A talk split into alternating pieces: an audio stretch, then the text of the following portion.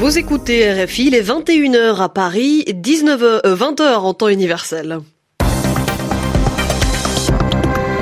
Andréane Mélard. Bonsoir et bienvenue dans votre journal en français facile. Avec moi pour vous le présenter, Sylvie Berruet. Bonsoir. Bonsoir Andréane, bonsoir à toutes et à tous. Et dans ce journal, nous parlerons de la Syrie et du 14e veto russe exercé depuis le début de la guerre dans le pays. Moscou et Pékin ont empêché l'adoption d'un projet de résolution qui devait autoriser l'envoi d'aide humanitaire en Syrie pour une année encore. Nous parlerons aussi des États-Unis et de ces échanges un peu vifs entre le président américain Donald Trump et un journal évangélique du pays.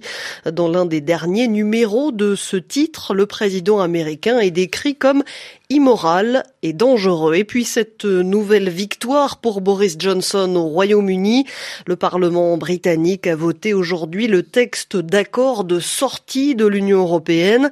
Cette fois, rien ne semble faire obstacle à une séparation entre Londres et Bruxelles le 31 janvier 2020. Le journal. Le journal. En français facile. Et on commence euh, tout de suite le journal avec cette décision prise aujourd'hui à l'ONU à New York. La Russie et la Chine ont posé leur veto, c'est-à-dire se sont opposés à ce que l'aide transfrontalière accordée à la Syrie par les Nations Unies soit prolongée d'un an. Nicolas Fallès, bonsoir. Bonsoir. Alors cette aide humanitaire bénéficie pourtant à 4 millions de Syriens. Oui, c'est le 14e veto de la Russie pour bloquer une résolution de l'ONU sur la Syrie. 14e veto depuis que le conflit a commencé dans ce pays en 2011. Veto russe et chinois ce vendredi à New York pour dire non à la prolongation de l'aide humanitaire transfrontalière, c'est-à-dire venant de pays voisins, de Turquie ou d'Irak, à destination de la population syrienne. La Russie, qui soutient Bachar el-Assad, estime que l'État syrien peut désormais assurer lui-même la distribution d'aide humanitaire sur la majeure partie de son territoire, puisqu'il en reprend progressivement le contrôle.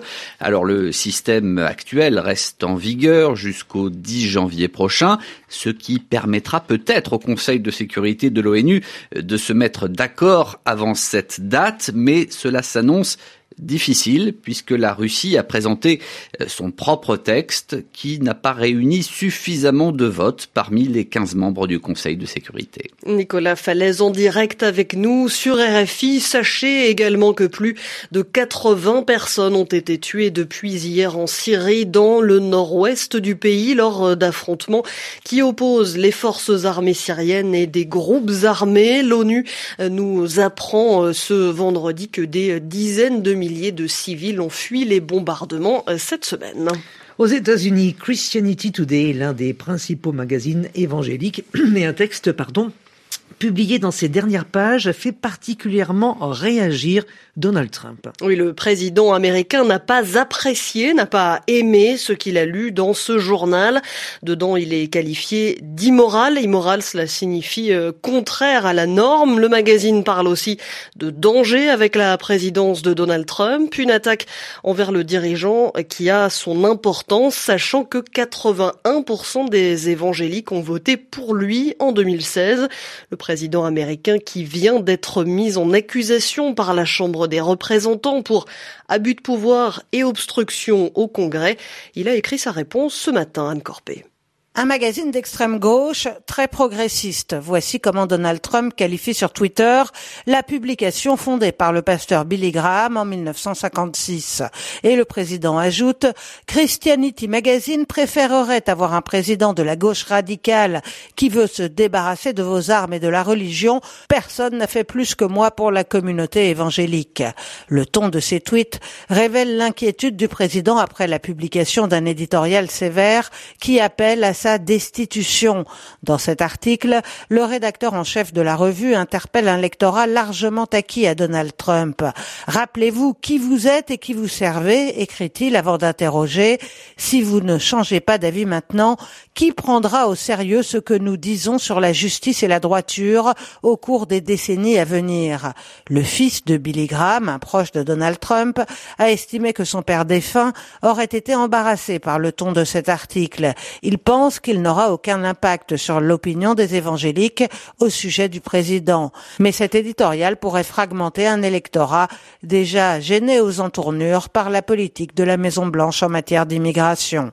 Anne Corpet, Washington, RFI. Le président américain qui a aussi déclaré ce vendredi avoir eu, je le cite, une très bonne discussion avec le président chinois Xi Jinping, une déclaration euh, qui survient une semaine après l'annonce d'un accord de principe, c'est-à-dire qui n'a pas encore été signé entre les États-Unis et la Chine concernant la guerre commerciale qui les oppose depuis mars 2018. Emmanuel Macron, lui, est arrivé ce soir en Côte d'Ivoire le président français doit y rester jusqu'à dimanche. Ce soir, il va fêter Noël au camp militaire de Port-Bouette, non loin d'Abidjan. Il va passer la soirée avec les soldats français déployés sur place. Un nouveau pas important a été franchi aujourd'hui au Royaume-Uni en ce qui concerne le Brexit. Oui, Sylvie, la sortie du Royaume-Uni de l'Union européenne prévue d'ici au 31 janvier prochain et depuis la victoire du Parti conservateur aux élections législatives de la semaine dernière, tout semble se mettre en place pour que cette sortie de l'UE, de l'Union européenne, se passe à la date prévue. Aujourd'hui, la Chambre des communes a approuvé le texte d'accord de sortie de l'UE. Qui inscrit le Brexit dans le droit britannique. Alors, il reste encore un peu de chemin avant la sortie euh, définitive, mais tout semble rouler comme sur des rails. Muriel Delcroix, cela signifie que plus aucun obstacle ne semble se dresser face au Premier ministre britannique. Boris Johnson est en train de réaliser au pas de charge ce que sa prédécesseur Theresa May n'avait pas pu faire, mettre sur les rails et lancer la machine législative pour sortir du giron européen après 47 ans d'une vie commune mouvementée. Ce divorce va se faire en deux temps. D'abord l'application le 31 janvier de l'accord de retrait négocié qui ouvrira alors une période de transition jusqu'à la fin 2020. Si d'ici là aucun accord commercial n'est trouvé, le pays sortira quand même. Le Premier ministre l'a inscrit dans la loi, histoire de maintenir la pression sur les négociateurs, au risque, vu la brièveté des délais, d'un départ sans filet et donc brutal pour l'économie britannique.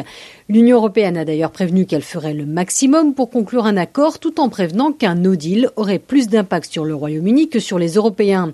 Boris Johnson a le temps de changer d'avis, mais cette ferme détermination est un signal adressé à des électeurs lassés de la paralysie ambiante. Au passage, la loi de retrait votée est débarrassée des protections pour les droits des travailleurs, pourtant obtenues par les partis d'opposition sous Theresa May. Bref, le Brexit est enclenché, il est sans retour et Boris Johnson promet comme en 2016 un avenir économique radieux au Royaume-Uni à bonne distance de ses voisins du continent. Muriel Delcroix, Londres. RFI.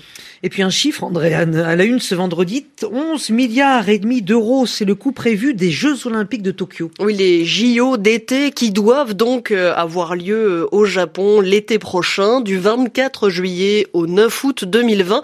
Une note salée, c'est-à-dire très élevée, qui n'inclut pas les coûts de dernière minute. Cela suscite, cela crée de l'inquiétude car parfois l'addition finale, donc ce qu'on paie à la fin, peut beaucoup augmenter. Ariane Gaffur. Il faut rajouter à ces 11 milliards et demi d'euros les 250 millions estimés pour déplacer le marathon et les épreuves de marche vers le nord du pays à Sapporo à cause des fortes chaleurs. Pour l'heure, les JO de Tokyo 2020 sont financés à près de la moitié par le comité d'organisation de Tokyo, l'autre moitié environ par la ville elle-même et un peu plus du milliard restant par le gouvernement central. Le pays a prévu également une réserve de plusieurs milliards pour faire face à d'éventuelles catastrophes naturelles. Si cette réserve ne suffisait pas, le comité olympique compte sur les recettes liées au parrainage et aux ventes de billets qui dépassent déjà les prévisions d'environ 2 milliards et demi d'euros. Mais le coût total de ces JO pour la nation suscite la polémique. Il est estimé à 9 milliards d'euros par la commission de vérification des comptes du Japon. Entre les prévisions et le coût réel, il peut y avoir en effet des surprises. Les Jeux olympiques d'été à Rio en 2016 ont coûté près de 15 milliards d'euros, soit 74% de plus que le montant estimé. Les explications d'Ariane Gaffuri sur RFI. C'est ainsi que se termine ce journal en français facile. Merci de l'avoir suivi. N'oubliez pas que vous pouvez le retrouver sur notre site rfi.fr à la rubrique Savoir avec un S. En Centrafrique,